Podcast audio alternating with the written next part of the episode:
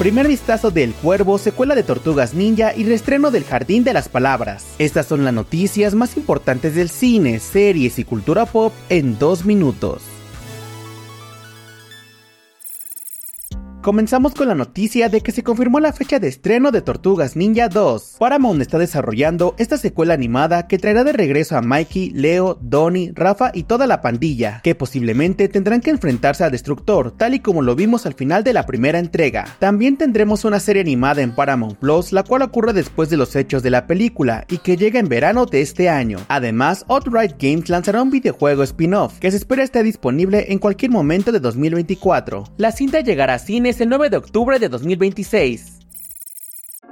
Continuamos con la noticia de que se reveló el primer vistazo de El Cuervo. Vanity Fair compartió en redes sociales las primeras imágenes del actor Bill Skarsgård como Eric Draven en la nueva adaptación de El Cuervo, dirigida por Rupert Sanders y distribuida por Lionsgate. La película está basada en la serie limitada de cómics de 1989 de James O'Barr, siendo la segunda interpretación después del trágico accidente de Brandon Lee, quien falleció durante el rodaje de la versión de 1994, por lo que se convirtió en una cinta de culto llena de mitos y teorías. El remake llega a cines el próximo 7 de junio.